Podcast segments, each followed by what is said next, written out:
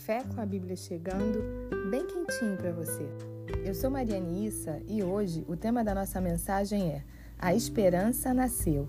E para isso, nós vamos ler uma passagem que se encontra no Evangelho de Mateus, no capítulo 1, no versículo 21, que diz assim: Ela dará à luz um filho e lhe porás o nome de Jesus, porque ele salvará o seu povo dos pecados deles. Hoje nós celebramos o Natal, o dia que historicamente ficou definido como o nascimento de Jesus.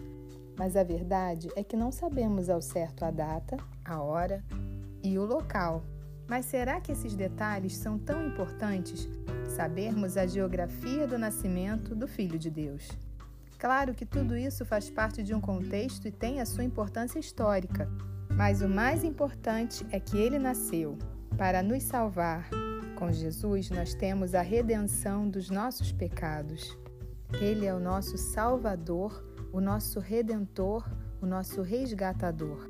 E mais importante do que árvores, presentes e comidas, é o significado que esse nascimento traz para cada um de nós.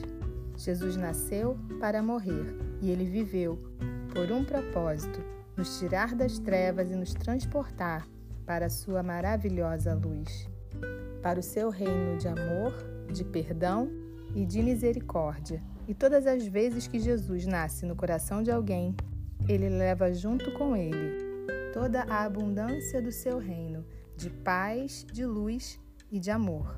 E a Bíblia diz no Evangelho de João, no capítulo 1, a partir do versículo 11: Veio para o que era seu e os seus não o receberam mas a todos quantos o receberam, deu-lhes o poder de serem feitos filhos de Deus, a saber, aos que creem no seu nome, os quais não nasceram do sangue, nem da vontade da carne, nem da vontade do homem, mas de Deus.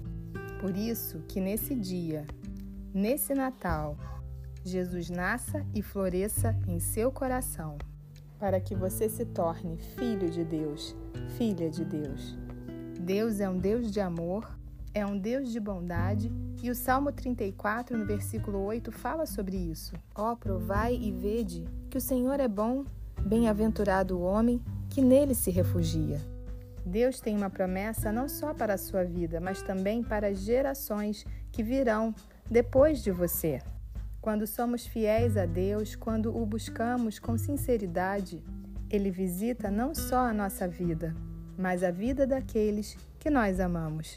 E no livro dos Atos dos Apóstolos, no capítulo 16, no versículo 31, diz: Responderam-lhe: Crê no Senhor Jesus e serás salvo, tu e tua casa. A promessa de Jesus não é só para você, ela vai muito além. Jesus quer alcançar a sua casa, a sua família, os seus sonhos, os seus projetos.